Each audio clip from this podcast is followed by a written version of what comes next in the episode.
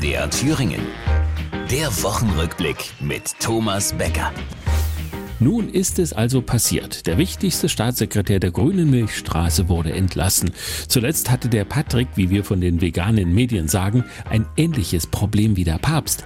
Wenn der seinen Nächsten mit einer kleinen Hostie füttern will, erwischt er immer jemanden, der seinen Glauben teilt. Nun war es eine Hostie zu viel, sagt der Robert. Es ist eine weitreichende schwere Entscheidung. Weitreichend für mein Haus, schwer für mich. Moment, sagt der eine oder andere Hausbesitzer, den Text kenne ich doch. Da ist doch noch dieses Gesetz. Weitreichend für mein Haus, schwer für mich. Bei dem jetzt der Ansprechpartner fehlt. Aber da hat sich ja der Friedrich angeboten mit dem Rat. Umweltschutz in Deutschland nicht weiter mit der Brechstange zu probieren. Was so viel heißt wie. Dass er nicht mit der Brechstange versucht. Weil das eben auf eines hinausläuft, nämlich. Klimaschutzpolitik mit der Brechstange. Nicht, dass da am Ende noch irgendein Gewürge rauskommt. Aber aber ist es nicht toll, dass wir eine Opposition haben? Dem armen Erdogan ist nämlich seine abhanden gekommen. Deswegen muss er sich jeden Tag selbst im Fernsehen angucken.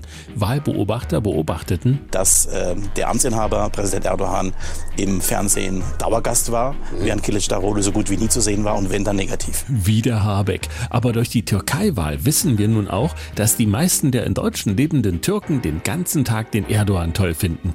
Deshalb haben sie abends kaum noch Zeit, ihren Kindern aus deutschen Büchlein vorzulesen. Überhaupt, die meisten Eltern stillen ihren Nachwuchs heutzutage mit dem Handy. Im Ergebnis können die Viertklässler nur noch Smileys deuten. Kinder denen regelmäßig vorgelesen wird, lernen später auch selber leichter lesen und können das Gelesene in Anwendung bringen. Und viele Kinder sind auch gar nicht mehr in der Lage, irgendwas Sinnvolles zu spielen, mit dem Ball zum Beispiel.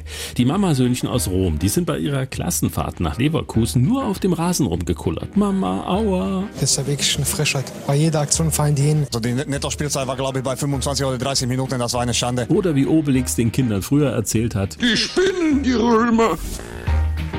Das war die Woche. Der Wochenrückblick mit Thomas Becker. Auch als Podcast unter mdrthüringen.de.